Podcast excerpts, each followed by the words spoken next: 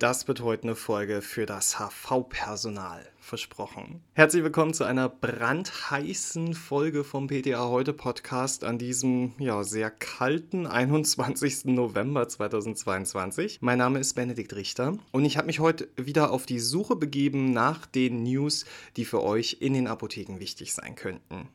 Zuerst mal, ich freue mich, dass unser Unterstützer, der Bundesverband der Arzneimittelhersteller e.V., der BAH, heute wieder dabei ist. Vielen Dank dafür. Und wie bereits gesagt, heute wird es viele Themen geben, die dem HV-Personal nutzen werden. Wir sprechen heute über folgende Themen. Hilft Demanose bei Blasenentzündungen? Dann das Thema Humanhomöopathika für Haustiere sind wieder erlaubt. Dann kommt Itroflug Augentropfen, denn die gibt es nur auf Privatrezept. Und ganz zum Schluss noch was fürs Herz. Der 18. Förderpreis wurde in Nordrhein verliehen. Ja, wir gehen auf den Winter zu. Ich habe am Wochenende echt schon gefroren, muss ich sagen.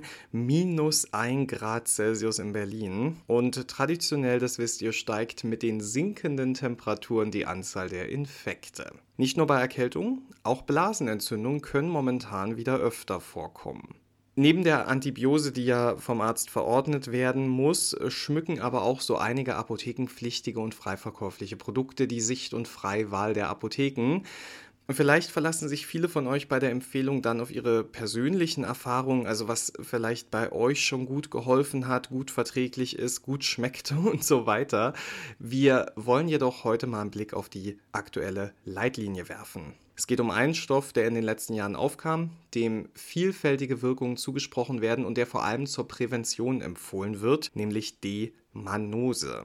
Erstmal müssen wir sagen, dass es Demanose bisher nur in Nahrungsergänzungsmitteln oder Medizinprodukten gibt und das macht ihre Beurteilung schwierig. Aufmerksame ZuhörerInnen haben sicher schon mitbekommen, wie sehr ich persönlich mir mehr Kontrolle bei Nahrungsergänzungsmitteln wünsche, um einfach mehr Sicherheit bei der Empfehlung zu haben. Ja, das gleiche Problem haben wir ja auch bei den Cranberry-Präparaten. Da hat das Institut für Qualität und Wirtschaftlichkeit im Gesundheitswesen, das IQWIG, Ende vergangenen Jahres verkündet, es gebe Potenzial in der Vorbeugung von wiederkehrenden Blasenentzündungen mit Cranberry-Präparaten, allerdings nicht in der Linderung der Symptome von leichten leichten wiederkehrenden Harnwegsinfektionen. Die Aussage wurde jedoch eingeschränkt, weil mehr als die Hälfte der bewerteten Cranberry-Monopräparate aus den Studien nicht auffindbar gewesen, zu unklar beschrieben oder nicht mehr erhältlich waren. Als weitere pflanzliche Alternative zur Vorbeugung wurde vom IQWIG ein Präparat aus Liebstöckelwurzel, Rosmarinblättern und Tausendgüldenkraut genannt. Da ging es natürlich um die berühmte Studie, bei der Canefron in Kombination mit Ofloxacin gegen Ofloxacin allein verglichen wurde. Aber äh, zurück zur Leitlinie. Die Cranberries finden wir in der S3-Leitlinie aktuell nicht. Auch zu den pflanzlichen Aquaretika wie Birkenblätter, Brennnesselkraut, chinesische Kräuter, Gartenbohnen, Hülsen, Goldrutenkraut, Hauhechelwurzel, Orthosiphonblätter, Liebstöckelwurzel mit Rosmarin und Tausendgüldenkraut, Petersilienkraut und Wurzel, Schachtelhalm und Wacholderbeeren legen bisher keine Studien zur Langzeitprävention mit validen Daten vor. Da wird es aber nächstes Jahr ein Update geben. Die Leitlinie ist nämlich abgelaufen und soll bis September 23 überarbeitet werden. Die nicht evidenzbasierte S1-Leitlinie zu Brennen beim Wasserlassen ist noch bis Juli 23 gültig, aber auch die spricht keine Empfehlung für unsere geliebten Cranberries aus. Bei den nicht antibiotischen Behandlungsmöglichkeiten heißt es, bei häufig rezidivierender Zystitis der Frau kann Manose empfohlen werden. Alternativ können verschiedene Phytotherapeutika, zum Beispiel Präparate aus Beerentraubenblättern, maximal ein Monat, Kapuzinerkresse, Kraut, Meerrettichwurzel erwogen werden. Die Europäische Arzneimittelbehörde stuft Beerentraubenblätter aber nur als traditionelles pflanzliches Arzneimittel ein. Tja, und jetzt schließen wir unsere detektivische Arbeit ab, denn in der noch gültigen Leitlinie zur Harnwegsinfektion steht das Gleiche. Demnach ist unser letzter Verdächtiger, der zumindest zweimal erwähnt wird, die Manose. In der S3-Leitlinie heißt es, 2 Gramm Manose pro Tag in einem Glas Wasser senkte in einer Studie gegenüber Placebo und Nitrofurantoin die Rate an Harnwegsinfektionen statistisch signifikant bei gleichwertiger Wirkung gegenüber der Langzeitprävention mit Nitrofurantoin. In der Manose-Gruppe traten signifikant weniger Nebenwirkungen auf als in der Nitrofurantoin-Gruppe. Ja, das klingt doch erstmal vielversprechend, oder? Ja, leider haben wir auch hier wieder das Problem, dass Manose nur als Nahrungsergänzungsmittel oder Medizinprodukt erhältlich ist und das macht die Bewertung immer ein bisschen schwieriger.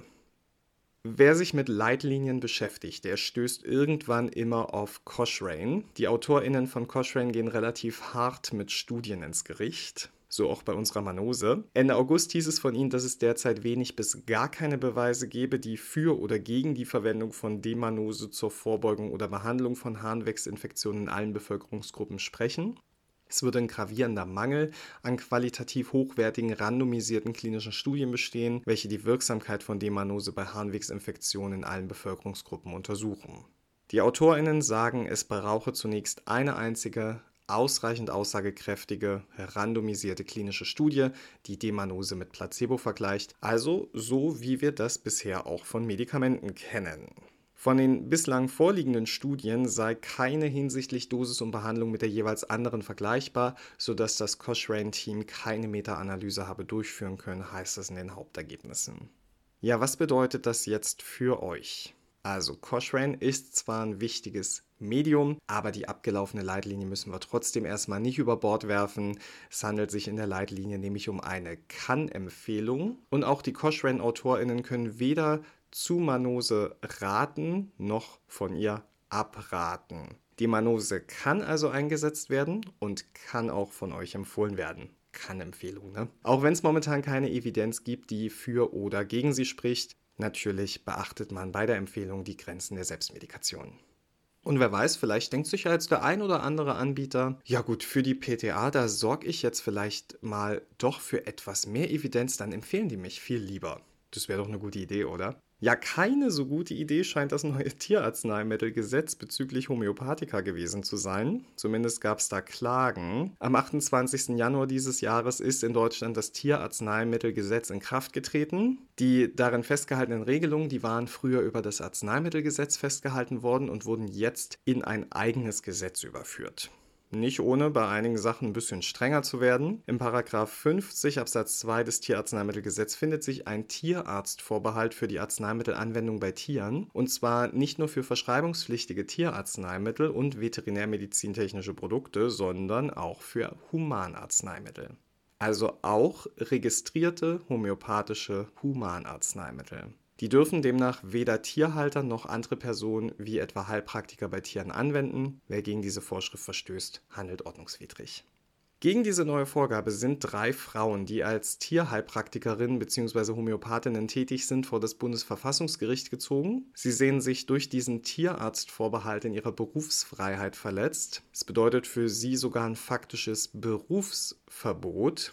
Eine der Frauen ist zudem Tierhalterin und sieht sich in ihrer allgemeinen Handlungsfreiheit verletzt. Ja, was soll ich euch sagen? Die hatten Erfolg. Das Bundesverfassungsgericht entschied, dass dieser Paragraph gegen die Berufsfreiheit und die allgemeine Handlungsfreiheit verstößt und damit nichtig ist.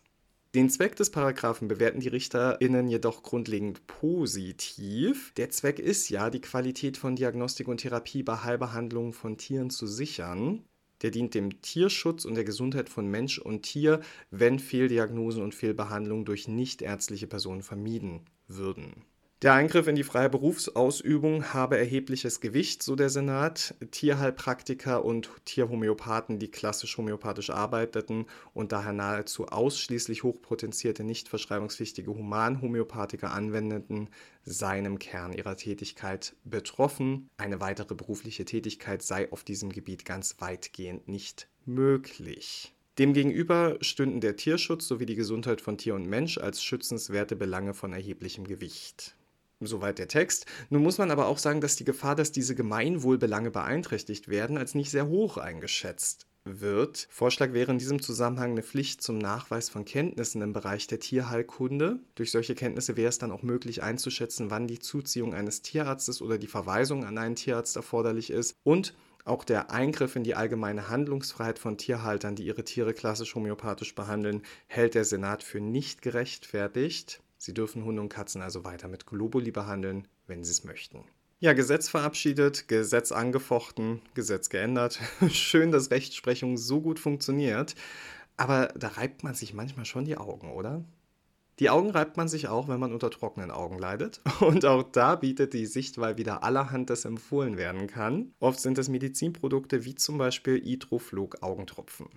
Die Augentropfen sind seit Mitte Mai in der Taxe gelistet. Inhaltsstoffe sind 0,2% Hyaluronsäure und 0,001% Hydrocortison. Das Natriumhyaluronat verteile sich aufgrund seiner mukomimetischen und pseudoplastischen Eigenschaften gleichmäßig auf der Augenoberfläche und bildet dort einen viskoelastischen Schutzfilm, heißt es in der Packungsbeilage. Das ist eine rein mechanische Wirkung und demnach ist das Produkt ein Medizinprodukt. Das Hydrocortison Natriumphosphat soll dazu beitragen, dem Risiko des Auftretens von Entzündungen vorzubeugen. Das sei nämlich bei trockenen Augen erhöht, weil aufgrund des nicht intakten Tränenfilms ist das Auge halt verstärkt äußeren Einflüssen ausgesetzt. Die Anwendung soll nur für einen bestimmten Zeitraum und in jedem Fall nur unter fachärztlicher Aufsicht erfolgen und das erklärt die Einstufung als verschreibungspflichtig. Ist ja sehr gut für Menschen, die unter trockenem Auge leiden, weil dann muss man die Kosten für befeuchtende Augentropfen nicht mehr selbst tragen, oder? Ja, die erfahrenen PTA wissen natürlich, nur weil etwas verschreibungspflichtig ist, ist es noch lange nicht Kassenleistung. Medizinprodukte werden nur dann von den Kassen erstattet, wenn sie in der Anlage 5 der Arzneimittelrichtlinie des gemeinsamen Bundesausschusses gelistet sind. Das gilt sowohl für nicht verschreibungspflichtige als auch für verschreibungspflichtige Medizinprodukte. Verschreibungspflichtige Medizinprodukte, die da eben nicht zu finden sind, die zahlt die Kasse auch nicht. Die müssen also folglich auf einem Privatrezept oder einem Grünrezept verordnet werden. Und ihr ahnt es, Idroflog ist da nicht zu finden und das ist der Grund, warum Idroflog nur auf Privatrezept abgegeben werden darf. Laut dem Hersteller hat Idroflog eine kleine Sonderstellung und sorgt regelmäßig für Verwirrung bei PatientInnen. Die bekommen vom Arzt ein rosa Rezept und die Apotheke sagt dann, jo, das müssen sie aber selbst zahlen. Einzelne Praxisverwaltungssysteme wählen das offenbar falsch aus und auch einzelne Apothekensoftware-Systeme behandeln verschreibungspflichtige Medizinprodukte wie RX-Arzneimittel und stellen den PatientInnen dann nur die Zuzahlung in Rechnung. Richtig wäre es von vornherein ein Privatrezept auszustellen. Die Diskussion dazu, die müsst ihr in den meisten Fällen natürlich im HV führen. Wenn ihr dann also erklärt habt, warum ihr das Rezept nur wie ein Privatrezept behandeln könnt, dann könnt ihr ja überlegen, ob ihr den PatientInnen vielleicht ein bisschen entgegenkommt. Denn verschreibungspflichtige Medizinprodukte unterliegen nicht der Arzneimittelpreisverordnung. Es gibt also nur einen UVP und ihr könnt den Preis daher selbst kalkulieren. Vielleicht lässt sich damit der ein oder andere wieder ein bisschen besänftigen und kommt dann vielleicht auch öfter zu euch. Ja, solche Diskussionen, die gehören zum Alltag der PTA dazu. Und dafür, dass ihr die tagtäglich so geduldig und freundlich führt, würde ich euch gern einen Preis verleihen. Der bringt euch leider nicht viel, aber es gibt tatsächlich einen PTA-Förderpreis. Unser letztes Thema für heute. Vergangenes Wochenende wurde der nämlich in Duisburg zum 18. Mal verliehen. Mit dem Preis des PTA-Fördervereins Nordrhein e.V. sollen die PTA ausgezeichnet werden, die ihre Praktikumstagebücher in herausragender Weise gestaltet haben.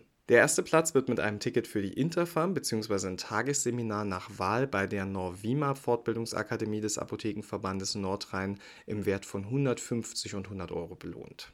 Im Rahmen des Tags der offenen Tür wurden an der PTA-Fachschule Niederrhein am 12. November je drei Preise für die Jahrgänge 2019 bis 2021 verliehen. Teilnehmerzahl waren rund 50 Personen. Frau Langenberg-Nüsser, stellvertretende Vorsitzende des PTA-Fördervereins Nordrhein e.V., erläuterte bei der Preisverleihung, dass die Aufgaben der PTA in den öffentlichen Apotheken immer umfangreicher und damit auch immer wichtiger werden. Das könnt ihr sicher bestätigen. In diesem Zuge dankte sie auch den anwesenden PTA für ihr großartiges Engagement und den PTA-Schulen für die hervorragende Ausbildung. Silke Stütz, Mitglied im Vorstand des PTA-Fördervereins, hob zudem die besonderen Leistungen der PTA in den Apotheken hervor, die sie mit viel Herzblut und hohem Qualitätsbewusstsein erbringen. Mit dem ersten Preis im Jahrgang 2021 wurde Doreen Pacht von der PTA-Schule in Solingen geehrt. Platz 2 ging dann an Laura Rompf, PTA-Schule Köln und Charlotte Salla von der PTA-Lehranstalt Beesweiler belegte den dritten Platz. Auch von mir ganz, ganz herzlichen Glückwunsch an euch und auch an ähm, die vergangenen Gewinner, die Corona-bedingt auch jetzt erst ausgezeichnet wurden. Ganz herzlichen Glückwunsch. Ich habe mir auch so gedacht, Ich weiß nicht, ob mein Praktikumstagebuch von damals eine Auszeichnung wert gewesen wäre. Aufgrund des starken Interesses und der erfolgreichen Durchführung der Veranstaltung plant der PTA-Förderverein Nordrhein e.V. für nächstes Jahr eine erneute Ausschreibung. Das ist doch eine schöne Motivation, die ihr im Nordrhein euren PTA-Auszubildenden mitgeben könnt.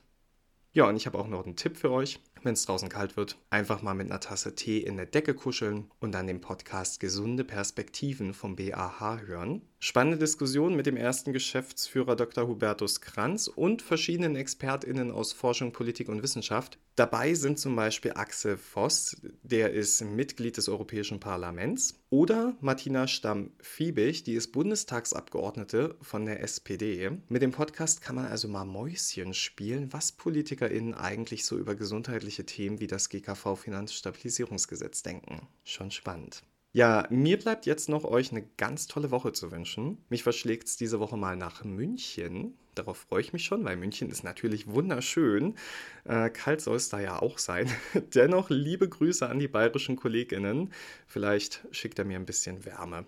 Wenn ihr mögt, dann hören wir uns nächste Woche wieder. Ich werde auf jeden Fall da sein. Bis dahin, bleibt schön warm, kühlt nicht aus und gehabt euch wohl.